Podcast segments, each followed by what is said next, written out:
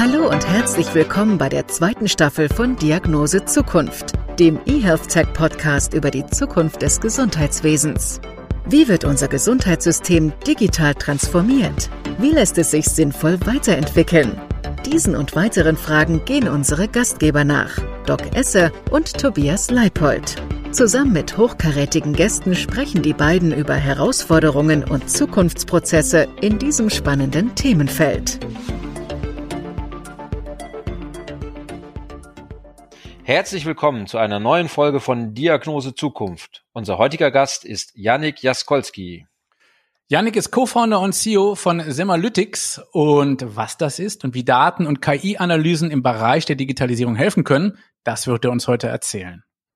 Gerade Start-ups und innovative Ideen und Lösungsansätze sind ja bei der Digitalisierung des Gesundheitswesens so richtig wichtig. Wo geht die Reise hin? Also, es wird ein schönes Gespräch werden und Yannick, wir beginnen immer gleich. Stell dich doch bitte unseren Zuhörern mit eigenen Worten einmal kurz vor. Hi, schön, dass ich dabei sein darf. Ja, mein Name ist Yannick Askolski. Ähm, ich bin 34, äh, gebürtig, äh, gebürtiger Caster. Ich bin allerdings vor jetzt 15, 16 Jahren schon nach, äh, nach, nach, äh, nach Bielefeld gezogen und habe hier Informatik studiert und dann in 2015 äh, mit, ähm, mit Studien, äh, Studienfreunden zusammen und mit äh, Kollegen eben Semalytics ausgegründet. Und wir, ähm, ich habe lange äh, halt in Bielefeld äh, kognitive Informatik studiert und wir haben, ähm, wir haben gemerkt, dass wir eine ganze Menge Möglichkeiten gefunden haben, wie wir KI-Lösungen mit, mit Healthcare-Innovation ähm, verbinden können. Da kommen wir natürlich gleich noch im Detail zu, ähm, aber vielleicht erstmal so so viel vorweg. Du bist ja Co-Founder und CEO von Semalytics und gleichzeitig ist es ja wiederum ein Startup von dir, ein Spin-off der Forschungsgruppe Semantic Computing am SciTech Institut der Universität Bielefeld. Das sind Namen, die kriege ich kaum gesprochen als Niederrheiner. Deswegen erklär uns doch mal, welche Idee steckt denn dahinter und welche Ziele verfolgt ihr? Genau. Ähm, also SciTech erstmal, das steht, das ist tatsächlich einfach ein sehr langer Name, ähm, aber das steht für ähm, Cognitive Interaction Technology Center of Excellence. Und der Gedanke dahinter oh ist, ähm, der, der Gedanke dahinter ist ganz einfach, ähm, interdisziplinäre Forschung soll gefördert werden. Das ist eine ganz spannende Initiative, weil da im Grunde unter einem Dach 29, also zum Zeitpunkt, als wir ausgegründet hatten, das hat sich mittlerweile bestimmt wieder geändert, äh, 29 Forschungsgruppen mit ebenso vielen verschiedenen Disziplinen ähm, äh, beheimatet gefunden haben. Von Mathematik bis äh, Computer Vision, ähm, äh, äh, Psychologie und eben bis hin zu was was wie sich unsere Forschungsgruppe dann äh, nennt eben Semantic Computing, also semantische Technologien. Und darunter versteckt sich ein Ansatz einer Maschine, also einem Computer beizubringen, ähm, was Worte eigentlich bedeuten. Denn es ist für Menschen immer immer schon unglaublich einfach gewesen, Dinge niederzuschreiben. Das ist einfach die effizienteste Weise, wie wir Informationen festhalten können. Allerdings, sobald man das getan hat, wird es auf einmal fundamental schwer, Informationen aus, äh, aus niedergeschriebenen Worten äh, wieder zu erfassen. Das ist für uns Menschen schon schwierig. Das ist für Computer, die nicht wissen, was ein Baum ist und, äh, und, und warum ein Baum auf eine bestimmte Weise beschrieben wird oder was der für Qualitäten hat. Ähm, es ist für Computer noch, noch schwieriger. Und ähm, semantische, semantische, äh, semantische Technologien und auch Natural Language Processing äh, verbinden eine ganze Menge Ansätze, wie ähm, die, die dann versuchen, auf mathematische Weise die Komplexität von von ja von Sprache zu erfassen, um die automatisiert wieder verstehen zu können. Aber jetzt musst du mir mal eins erklären, ey, also das finde ich total krass ähm, einer Maschine zu erklären, was ein Baum ist, also das geschriebene Wort und letztendlich auch dann der Gegenstand oder das Lebewesen dahinter, das kann ich ja noch irgendwo nachvollziehen. Da kann man sich ja an gewissen Attributen oder an gewissen Spezifitäten äh, daherhangeln. Aber was macht ihr denn so bei Worten, die Emotionen ausdrücken, also Liebe beispielsweise? Ja, das ist eine, ist eine wunderschöne Frage. Also es gibt natürlich ähm, es gibt einfach Worte und Term und Sprach, ganze Sprachbereiche, die einfach nicht eindeutig sind. Also Sarkasmus und Ironie sind zum mhm. Beispiel typische Beispiele, die sehr, sehr schwer zu lösen sind. Äh, die sind für Menschen schwer zu lösen. Also wenn ich jetzt, wenn ich euch, euch jetzt einen Satz vorlegen würde, ähm, und, äh, da, da, und, ohne, und euch den ohne Kontext zeigen würde, dann könntet ihr wahrscheinlich nicht entscheiden, ob das äh, ironisch gemeint ist oder nicht. Ich jetzt sage, dieses, das ist das beste Auto, was ich jemals äh, besessen habe, das könnte genauso gut, könnte genauso gut ironisch gemeint sein. Das kann man sehr, sehr schwer nur auseinanderziehen. Und äh, da gibt es, das sind auch einfach präsente Probleme, die einfach noch nicht gelöst sind. Das, das hört sich schon ganz schön nach Zukunft an, oder Doc? Also, ich finde das ja immer, also da muss ich sagen, da bin ich ein viel zu schlichter Arzt, um da überhaupt ein Gefühl für zu kriegen, wie man das einer Maschine beibringt. Das schaffe ich ja noch nicht mal bei dem Großteil meiner Patienten. Ja, also auch, auch was wir gelesen haben, euer, euer Tool Pharos basiert ja auf dieser Kombination von Ma Machine Reading und, und, Data Storytelling. Das mit dem Baum und äh, diesen Dingen, das, das, das, das klingt plausibel. Vielleicht kannst du, kannst du noch ein paar Beispiele bringen, um das so ein bisschen von der Theorie ins, ins praktische Leben zu, zu bringen. Klar. Ähm, vielleicht auch wirklich dann ähm, mal auf die Medizin angewandt oder auf Patienten angewandt. Ja, super, genau. Ähm, wenn ich, also wenn, wenn, wenn ich als, als Patient äh, niederschreibe, äh, wie geht es mir mit einem, ähm, mit einem bestimmten Symptom, dann werde ich in, äh, in Arztpraxen werde ich zum Beispiel gefragt auf einer Skala von eins bis zehn, wie schlimm ist das heute? So, das ist, das ist halt hinreichend, äh, hinreichend aussagekräftig, aber äh, die Erfassung von solchen Daten, die ist halt nicht einfach. Und wir haben gemerkt, dass über diese Brücke von ähm, dass wir neue, neue Technologien eben aus dem maschinellen Lesen verwenden, um Erfahrungsberichte von Patienten ähm, anzusch äh, anzuschauen, dass man da noch ein ganz anderes Level von Detail, äh, von Detailgrad äh, erreichen kann. Wenn ich zum Beispiel sage, ähm, ich habe milde Kopfschmerzen, dann ist das nicht so schlimm. Also die Severity, die, die Schwere des Symptoms Kopfschmerzen, die ist dann nicht so schlimm, wie wenn ich sage, ähm, ich habe ähm, äh, ich habe ich, ich habe einfach äh, massive Kopfschmerzen. Ich kann meinen Tag nicht mit meinen Tag nicht angehen. Ich liege eigentlich nur im, im Bett und die Migräne regiert mein Leben. Das ist auf linguistischer, also auf, auf sprachlicher Ebene ähm, können wir das als viel viel schlimmer als die erste Aussage ähm, erfassen. Und solche solche ich sag mal Erfassungen von Lebensqualität in Korrelation, in Verbindung mit, äh, mit Medikamenten oder halt mit Krankheiten, wurden noch nie in wirklich, ich sag mal, ja, ähm, auf, auf, auf, auf Ebene einer ganzen Gesellschaft versucht zu erfassen, aus einer ganzen Menge Hürden und Gründen, warum das einfach nicht so leicht möglich ist. Und in die Richtung wollen wir mit unserem Tool vorstoßen. Unfassbar. Also ich finde das super spannend und äh, ich äh, lese hier, ich krieg ja als schlichter Arzt auch gerne schon mal paar Daten über unsere Gäste. Du hast ja mit 15 schon angefangen zu programmieren. Ähm, ab wann hast du denn so gemerkt, okay, ich würde gerne ähm, in Richtung Gesundheit gehen? Und äh, ja, wie war der Weg dann bis dato? Ähm, also in, mit, mit 15, da habe ich, äh, 15, 16, da habe ich tatsächlich in Nebraska äh, ein Auslandsjahr verbracht und da hatte ich einen ganz tollen Lehrer, der Unterricht für zwei Personen gemacht hat. Ähm, und äh, das, das, das hieß damals äh, Computer Literacy. Und da haben wir Basic noch äh, programmieren gelernt, obwohl das schon da schon eine alte Sprache war. Und das hat mich extrem fasziniert.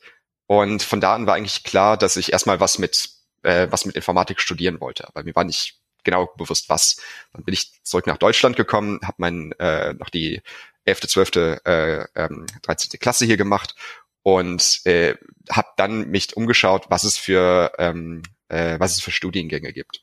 Und in der Zwischenzeit ist etwas nicht so Schönes passiert. Ähm, ich bin äh, vor so ungefähr zum gleichen Zeitpunkt wie meinem Abi äh, habe ich Tinnitus äh, gekriegt wegen einem Lärmtrauma oh. und habe da schon gemerkt, das hatte jetzt nicht so nicht so direkt was mit der Gründung von Cyberlytics zu tun, aber da war schon klar, also ich bin da zwischen vier, fünf Ärzten äh, innerhalb von kurzer Zeit hin und her gewandert, weil die alle nicht genau wussten, wie sie, wie sie mir helfen sollten, weil es für mich eben eigentlich egal war, ob meine Hörkurve okay ist. Hauptsache, ich konnte nachts schlafen und das für mich irgendwie beantwortet war, ja, kann ich studieren gehen oder nicht? Kann ich mich überhaupt konzentrieren?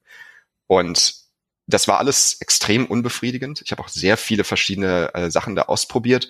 Ähm, und habe dann kognitive Informatik in Bielefeld äh, gefunden, wo erstmal mit ganz naiv ich gelesen habe, hier geht's um Neuroinformatik und äh, auch Neurobiologie. Und dann dachte ich mir, das ist doch eine tolle Kombination, weil damals schon, als ich das bekommen habe, Musiktherapie das war, was mir meistens geholfen hat.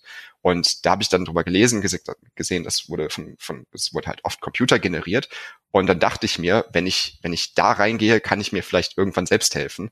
Ähm, das alles nicht so gekommen, aber das war so der initiale Trigger, weshalb ich dann in Bielefeld gelandet bin, weil kognitive Informatik für mich damals einfach so eine, eines der größten Probleme, das ich gerade auf dem Tisch hatte und auch eine meiner größten Leidenschaften kombiniert hat. Es, es ist ja, das finde ich total spannend, weil es ist ja oft so, dass wenn man das Stichwort KI hört und die, die Menschen hören das und dann denkt man, alles klar, das äh, ist, ist, da geht es jetzt darum, wirtschaftlich möglichst weit zu kommen. Aber wir haben bei dir schon verstanden, dass es eben auch ein bisschen darum geht, die, die, die Welt ein Stückchen besser zu machen und einfach auch den Menschen damit, damit zu helfen. Ähm, vielleicht kannst du da noch was dazu sagen und was wir immer wieder diskutieren, ist, ähm, auch wenn du gleich noch mal ein bisschen erzählst, wie das genau funktioniert bei euch, so dieses Datenschutz versus Nutzen. Mhm. Ähm, kann ich, also Datenschutz versus Nutzen kann ich gerne, äh, kann ich gerne zuerst reingehen.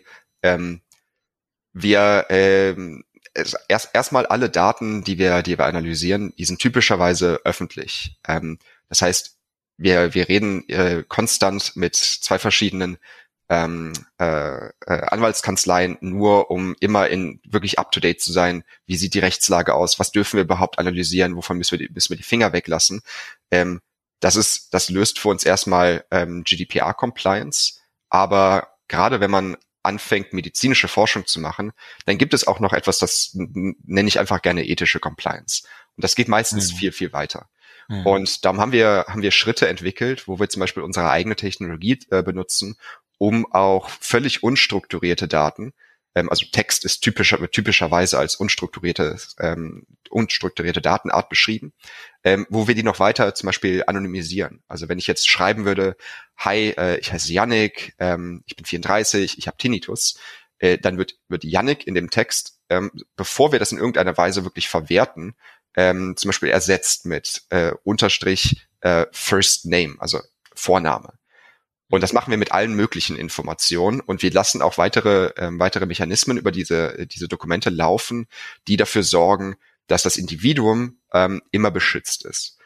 Denn wir versuchen ja gar nicht, also es gibt, es gibt auch äh, Startups, die zum Beispiel versuchen, mehr Patienten schneller ähm, in klinische Studien reinzubekommen. Und da ist es dann auf einmal äh, primär wichtig, das Individuum zu identifizieren.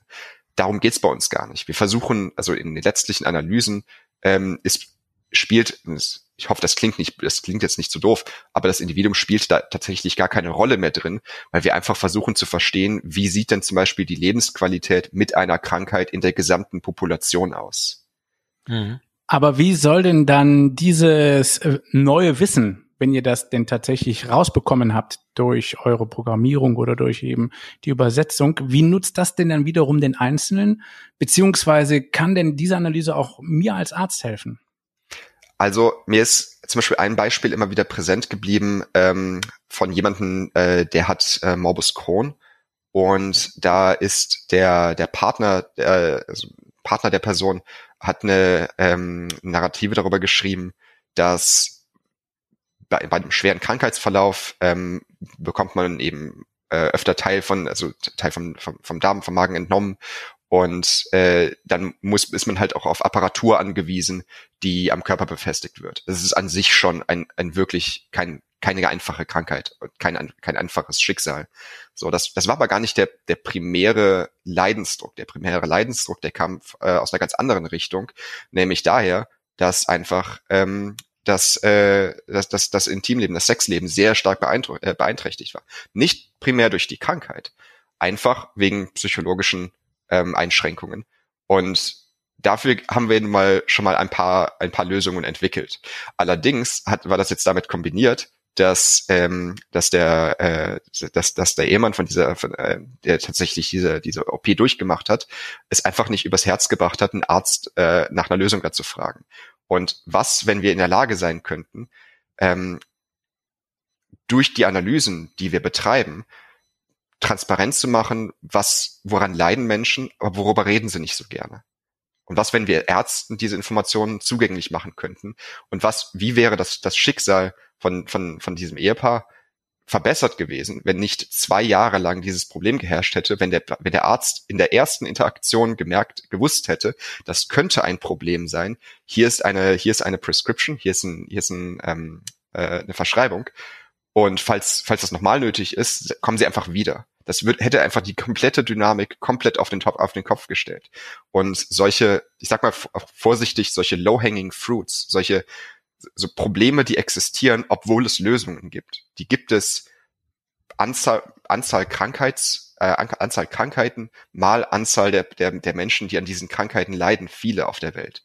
Wenn wir alleine schon diese Dinge äh, präsenter machen könnten und besser erklären könnten, dass Menschen, die eine bestimmte Krankheit haben, oft auch an diesen ich sag mal, Soft-Kriterien leiden und diese Soft-Kriterien zugänglich und, und transparent machen, dann, können, dann, dann könnten wir tatsächlich die Lebensqualität von sehr vielen Menschen auf der Welt direkt verbessern. Letztendlich ist es dann aber doch, dass ihr eben aufgrund eurer Analyse mir als Arzt gegebenenfalls wichtige ja Miterkrankungen liefern könntet oder eben Miterkrankungen kann man nicht sagen, du nennst es Soft Skills, ne? Ähm, viel, äh, weiche Komplikationen, die eine Erkrankung mit sich bringt, über die der Patient aber nicht so gerne redet. Habe ich das so richtig verstanden? Richtig, ja, genau.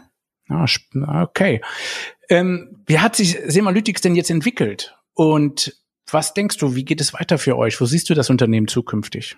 Ja, ich würde gerne sagen, wir haben von Anfang an genau diese, dieses, dieses Problem äh, fokussiert. Ähm, wir haben uns tatsächlich ausgegründet in 2015 ähm, auf, auf dem Rücken von einer, von, einer, von einer Forschungskooperation und weil wir eine Möglichkeit gesehen haben, ähm, als, äh, als begeisterter Wissenschaftler damals äh, einfach ein paar von diesen Erfindungen, die wir, gebaut, äh, die wir entwickelt haben, tatsächlich mal in der Welt anzuwenden. Und wir haben dann eine ganze Zeit lang, sind wir auch ohne ähm, äh, ich sag mal, ohne Venture Capital, also ohne Finanzierung, ähm, gewachsen, jetzt auf, auf 30 Mitarbeiter, einfach dadurch, dass wir viele Innovationsprojekte eben mit Healthcare ähm, äh, gemacht haben. Und daraus hat sich so Schritt für Schritt das Verständnis entwickelt. Ähm, und es ging auch zeitlich einher damit, dass sich die, gerade die Pharmaindustrie immer mehr darauf fokussiert hat, ähm, patientenfokussierter oder patientenzentrierter ähm, Medikamente und Therapien entwickeln zu wollen. Und daraus hat sich einfach durch extrem viel Trial and Error unsere letztliche Produktvision entwickelt, wo wir, wo wir eben versuchen wollen, diese patientenfokussierte, also patientenfokussierte Medikamentenentwicklung und ähm, das andere wichtige Schlagwort ist eigentlich Echtweltevidenz ähm, zu produzieren. Denn wenn, wenn sich auf der einen Seite Regulatoren, äh, Versicherer und auch Medikamentenentwickler hinstellen und sagen, wir müssen, wir wollen und wir müssen alle ähm, mehr an den Patienten denken, mehr an Lebensqualität denken, mehr daran denken, wie können wir, wie verbessern wir tatsächlich das Leben und, und lösen eben nicht nur das klinische Problem, äh, dann muss man auch da daran gehen, dass die Erfassung von solchen Informationen dramatisch einfacher, schneller und kostengünstiger wird. Und alle Mechanismen, die wir bislang gesehen haben, um sowas zu generieren, ähm, die sind eigentlich, die, die, die, die passen einfach gar nicht. Also wenn ich mit einzelnen Patienten immer reden muss, ähm, dann ist das, also physisch, physisch reden muss oder, oder Fragebögen ausfüllen muss, dann explodiert das äh, den Aufwand und die Kosten, um solche Informationen überhaupt erst zu erfassen. Und das, das wird einfach nicht so sein, dass, äh, dass, diese, dass wir diese Wandlungen im, äh, im Gesundheitswesen vollziehen können, ohne dass wir, dass wir da einen Motor drunter setzen, der tatsächlich datengetrieben ähm, diese, diese Prozesse unterstützen kann.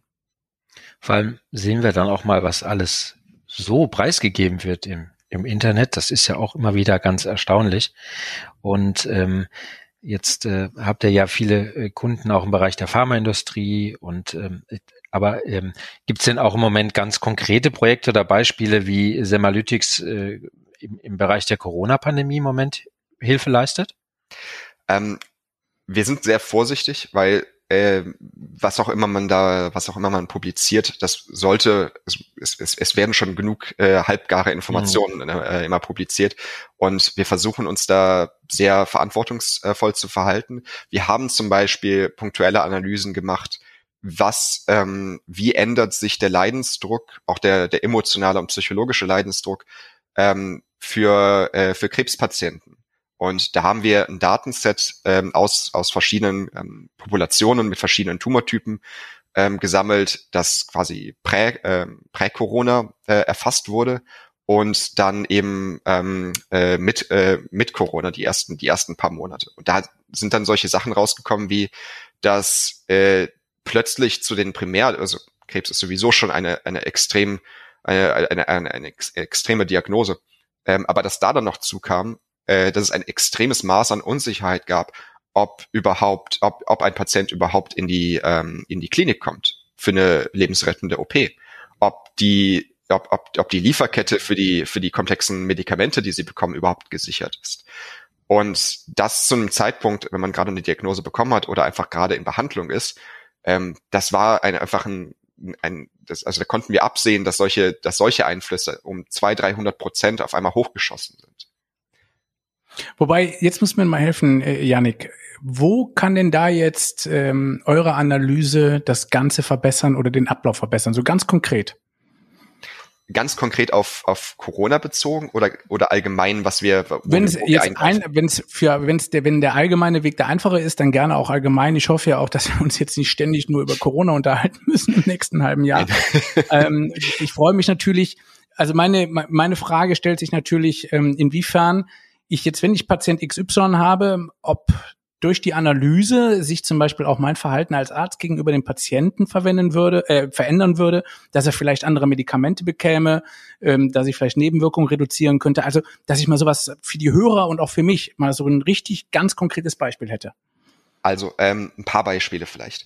Äh, Super. Wir, ähm, äh, wir, wir, wir erfassen zum Beispiel auch in seltenen Krankheiten, wie sieht überhaupt die, die phänotypische Expression einer Krankheit in einer Population aus? Also wie, wie leiden Menschen überhaupt an einer Krankheit X? Und auf, auf Basis von solchen, von solchen ähm, Erkenntnissen kann man äh, informieren wir zum Beispiel sehr, sehr früh in der Entwicklungs, ähm, in der Entwicklungsgeschichte, was überhaupt therapiert werden soll. Denn wir können zum Beispiel gegeben einer Krankheit und gegeben auch existierender Medikamente ausrechnen, wie gut sind denn verschiedene Symptome äh, durch existierende Medikamente abgedeckt. Und wie groß ist der, äh, sind dann erstmal, sind da drin äh, Symptome oder Einflüsse, die noch gar nicht adressiert werden? Sind da vielleicht, ähm, sind da vielleicht Symptome bei, die nur sehr unzureichend adressiert werden? Und wir, wir können im Grunde dann den, den überbleibenden, sagen wir auch gerne den unmet need, ähm, tatsächlich quantitativ ausrechnen und das an den Anfang von so einer, äh, von so einer Entwicklungskette für, für neue Medikamente stellen. Und was das, was das für einen Wert generiert äh, für Patienten, aber auch für, für Medikamentenentwickler ist, dass alle Seiten von Anfang an sagen können, wir, wir entwickeln hier gegen Echtweltprobleme.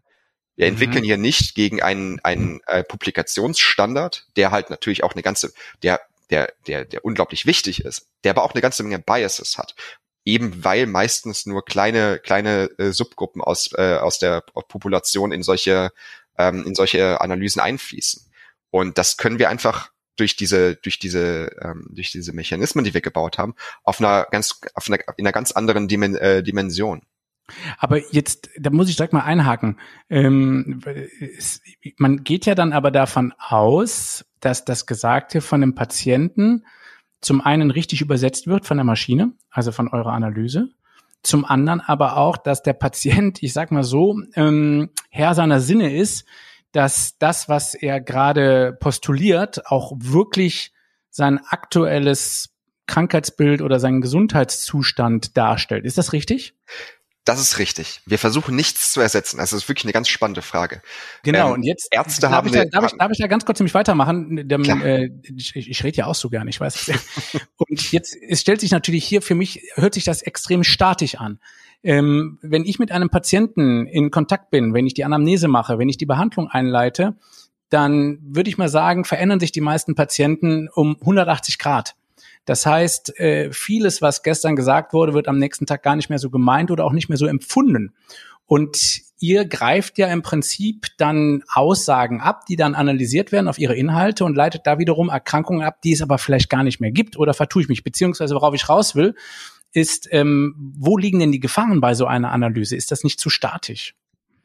Ähm, also statisch würde ich, es, also, es, ist ein, es ist ein, ist ein vielsagender Begriff. Da, ich versuche das mal ein bisschen auseinanderzunehmen. Also wir, ähm, wir erfassen halt wirklich Patiententrajektorien. Also wir, äh, wir, wir gucken nicht auf einzelne Statements und sagen dann, so, das ist jetzt der Zustand des Patienten für alle Ewigkeiten, sondern wir, wir analysieren schon temporal, ähm, auch in der in den Erfahrungsberichten, was sagt ein Patient ähm, über die Phase, wo er zum Beispiel noch nicht diagnostiziert wurde. Was ist mit Diagnose passiert? Was war bei der ersten Behandlung? Äh, teilweise, wie waren die Interaktionen äh, mit Ärzten? Waren die gut? Waren die schlecht? Ähm, in manchen, wir haben zum Beispiel auf äh, in US-Populationen ähm, auch viel mit Übergewicht, ähm, äh, viel, viel im Bereich von Übergewicht ähm, äh, geforscht. Und da sind Ärzte einfach fundamental wichtig äh, und auch die Interaktionen äh, dass die und, und dass die auch als Partner auftreten äh, und als als als Motivatoren und als als als Leute, die als, als Menschen, die auch die auch zuhören können, äh, vielleicht mehr noch als in anderen Krankheiten. Und solche solche temporalen Unterschiede, ähm, die bekommen wir durchaus mit und die versuchen wir auch zu plotten und eben an bestimmte Ereignisse zu hängen. Also wenn jetzt ein, ein Patient ein Medikament bekommt, dann ist natürlich der Leidensdruck, der vorher existiert hat, wahrscheinlich mittlerweile etwas anderes. Dann geht's, dann werden plötzlich äh, Themen interessant wie wie sieht es für den Patienten aus? Also wie, wie viel Mehrwert liefert das Medikament ähm, gegenüber den Nebeneffekten? Äh, und oft ist es auch so, dass ähm, wenn Menschen chronisch krank sind, ist irgendwann der größte Leidensdruck, das Medikament zu nehmen, weil ich jeden Tag dann vielleicht daran erinnert werde, dass ich krank bin. Und dass der emotionale äh, Druck davon vielleicht sogar größer wird als die Erinnerung daran, ähm, wie ein, ein, ich sag mal, versuch, äh, ohne jetzt eine Krankheit dazu nennen, wie ein aktiver Ausbruch der Krankheit ähm, äh, äh, verläuft. Und sowas ist extrem dynamisch. Und da, da auf eine statische Weise dran zu gehen, das bin ich sofort, äh, bin ich sofort bei dir. Äh, das ist ein ganz falscher Ansatz. Mhm. Also wir versuchen einfach wirklich diesen ganzen Patient Journey abzudecken äh, und zu erfassen. Und am Ende ist das eben ein, das, das Spiel mit großen Zahlen. Dadurch, dass wir eben sehr, sehr viele solcher, solcher, äh, solcher Datenpunkte analysieren können, bekommen wir auch für verschiedene Phasen ähm, in, die, in dem, in dem, ja, in der, in, in dem Leidensweg ähm, immer wieder neue, neue Erkenntnisse und können, können da drin eben dynamisch Insights ableiten. Das ist schon ganz schön spannend, euch zuzuhören, ähm, wie so eine neue Welt KI eben auch dann ihren Weg findet in in die in die in die Behandlung und ich glaube, das ist bestimmt noch ein, ein spannender Weg, den wir da verfolgen dürfen. Insgesamt ist KI ja im Moment sehr viel in aller Munde und ähm, Vielleicht kannst du uns noch sagen, äh, gerade im, im, medizinischen Bereich, welche Entwicklungschancen siehst du denn da noch, wenn du noch mal so ein paar Jahre vorausguckst? Jetzt ganz grundsätzlich für, für KI und Gesundheit. Ja, ähm, ich denke, und ich meine, wir gehen da halt von einer, von einer ganz anderen Seite dran. Wir versuchen erstmal zu verstehen, ähm, wie leidet der Patient, äh, wie leiden Menschen und gegeben des besseren Verständnisses, wie kann man Menschen besser helfen. Es gibt aber auch genauso, mindestens genauso viele Ansätze, äh, wenn nicht mehr, ähm, die bottom-up funktionieren, wo man sich zum Beispiel Genomdaten anschaut, um Präzisionstherapien zu entwickeln, so dass äh, gegeben ein, äh, von, von wenigen Tests in der Zukunft vielleicht sogar mal möglich sein wird, eine wirklich eine, eine fast schon auf die DNA geschneiderte ähm, einen fast schon auf die, auf die DNA geschneiderten äh, Therapieansatz pro Patient auszuwählen. Ähm, das ist jetzt noch, das ist in, in mit vielen Einschränkungen jetzt schon möglich und das ist bei, bei weitem nicht für jeden für jeden ähm, äh, verfügbar. Aber ich denke, in diese in diese Richtung ähm, wird es sich entwickeln und gerade da geht es natürlich um extrem komplexe, extrem große Daten, die überhaupt erstmal verstanden werden müssen. Und das ist etwas, wo, wo künstliche Intelligenz einfach genau die Lösung für ist. Und ich glaube, dass da eine ganze Menge Potenzial, also es ist noch ein, ein, ein unglaublicher Aufwand ist noch nötig, bis das wirklich, ähm, bis das wirklich für jeden real werden kann. Aber da ist auch, glaube ich, ein ganz, ganz großes Potenzial drin. Also ich muss sagen, ich finde das extrem krass, weil ich diesen, äh, den, den Ansatz, das Gesundheitswesen zu verbessern, beziehungsweise letztendlich das gesunde Leben von Menschen zu erhalten, aufgrund der Erfassung ihrer Leidensfähigkeit oder ihrer Art des Leidens beziehungsweise ihrer Art der Genesung über eine KI dann zu analysieren und daraus wieder Informationen zu gewinnen, wie man es für den Einzelnen runterbrechen kann, sensationell. Also mich, muss ich zugeben, Tobi, ich weiß nicht, wie es dir geht, überfordert das schon nahezu.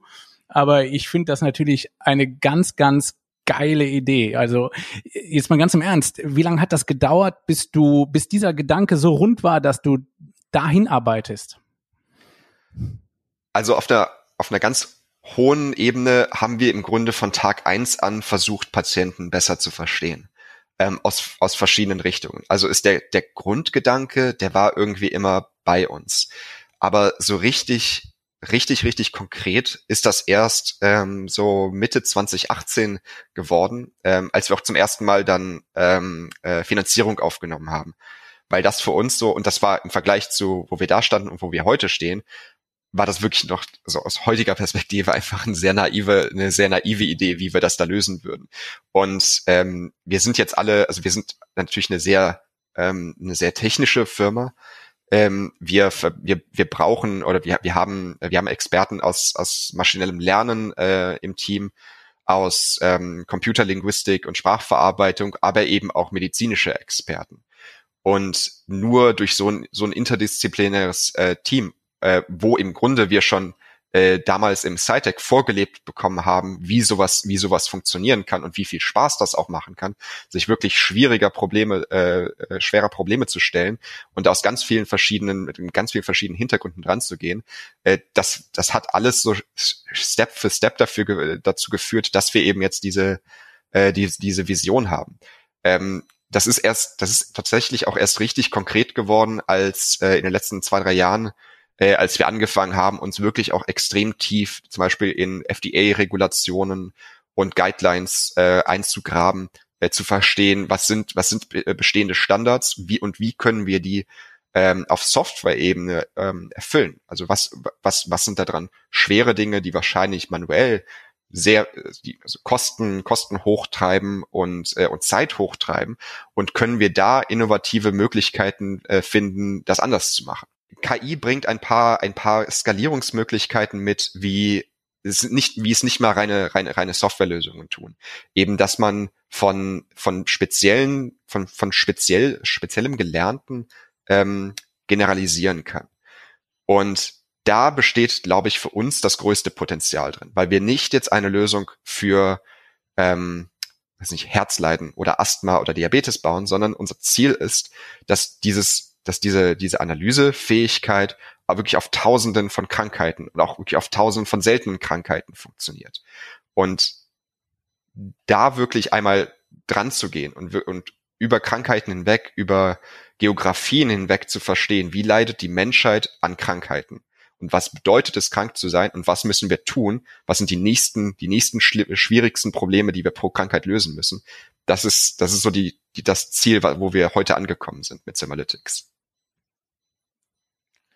Also ich freue mich super, dass wir mit Diagnose Zukunft so am Puls der Zukunft äh, sind, oder Heidi? Absolut. Und äh, würde dich bitten, zum, zum Abschluss dieses spannenden Podcastes unsere beiden analogen Fragen noch zu stellen. Genau. Ich fange mal mit meiner an. Einverstanden, Tobi? Sehr gerne. Also, Yannick, wir haben jetzt viel über KI gesprochen. Wir haben viel über dich als wirklicher Fan der Digitalisierung gesprochen. Aber äh, jetzt erzähl uns mal, ob du noch eine analoge Gewohnheit hast, die sich definitiv auch in Zukunft nicht digitalisieren lässt. ja, ähm, sehr gern. Äh, ich denke, also mir hilft ähm, wenn man, wenn man sich den ganzen Tag mit, äh, mit Problemen auseinandersetzt, äh, da hilft es immer mal, sich den, den, den Kopf frei zu machen. Äh, das, das, das versuche ich über, über, über Sport oder zumindest über Spazieren gehen. Das ist jetzt natürlich unter, unter Corona alles gar nicht mehr so, ein, so einfach. Und da habe ich auch ausprobiert, ob man das irgendwie, äh, diesen, diesen erfrischenden Faktor irgendwie digitalisieren kann. Aber das, das bleibt wohl erstmal analog und ich glaube, das ist auch ganz gut so. Ich wollte gerade sagen, oder schaust du dir jetzt auf dem Computer Sportprogramme an? Äh, lieber Doc, wir versprechen auch, dass wir das nicht auswerten, was, was über alle Gäste hinweg die Auswertungen sind, aber so viel sei gesagt, Spazierengehen ist schon das zweite Mal aufgetaucht. Definitiv. Ähm, ich hab, wir haben eine Frage, weil du auch jemand bist, der so in die sich mit diesen Zukunftsthemen beschäftigt. Wie denn deine persönliche Diagnose Zukunft äh, lautet? Ja, habe ich ähm, habe ich drüber nachgedacht über die Frage. Äh, ich finde es unglaublich schwer, irgendwas, irgendwas vorherzusagen. Also wenn, alleine wenn wir, äh, wenn wir mal 10, 15 Jahre in die Vergangenheit denken, äh, da hat niemand mehr auch nur darüber geredet, äh, nochmal noch zum Mond zu fliegen. Dann kam SpaceX und jetzt sind wir, schauen, schaut die ganze Menschheit äh, irgendwie alle, alle zwei, zwei bis vier Wochen zu, wie, wie ein, wie ein Raumschiff abhebt und versucht zu fliegen, äh, fliegen zu lernen. Ähm, ich glaube, es, es macht immer für mich immer viel mehr Sinn, darüber nachzudenken, was, was für Probleme müssen wir lösen. Ähm, und da bleibe ich dann auch natürlich gerne bei, ähm, bei Healthcare, weil uns das jetzt einfach, also einfach alles, alles bei uns einnimmt. Ähm, ich denke, es gibt einfach noch Unmengen, Unmengen an unadressierter Probleme. Ähm, das, also das Gesundheitswesen, so wie es jetzt weltweit funktioniert, das wird nicht für alle Zeiten so funktionieren. Und ich glaube, es macht viel mehr Sinn, auf, auf lange, auf langer Ebene daran zu arbeiten äh, und es sich als Ziel zu setzen, dass gesunde Menschen gesund bleiben und nicht darauf warten, dass jemand krank wird, bevor man mit der Therapie beginnt. Und da gibt es ein paar extrem spannende Ansätze, ein paar extrem spannende Vorstöße. Ähm, aber ich glaube, dass das, das, das wäre wirklich eine erstrebenswerte Zukunft. Dass wir, dass wir daran versuchen, daran festzuhalten, gesund zu bleiben, anstatt dann aktiv zu werden, wenn es eigentlich schon, wenn das Kind schon in den Brunnen gefallen ist. Ich finde, schöner kann man eine Sendung nicht beenden. Herzlichen Dank, dass du dabei warst. Das vielen, vielen Dank war, für die Einladung. Das war Diagnose Zukunft heute mit Yannick Jaskolski, seines Zeichens Co-Founder und CEO von Semalytics und natürlich dem Tobi und dem Doc Esser. Bleibt gesund, Dank. bleibt uns gewogen, genießt die Sendung. Bis zum nächsten Mal. Bis bald. Vielen Dank, Janik. Wir hoffen, wir konnten Ihnen heute ein paar neue Denkanstöße geben und freuen uns auf die nächste Episode. Vielen Dank fürs Zuhören. Bleiben Sie gesund.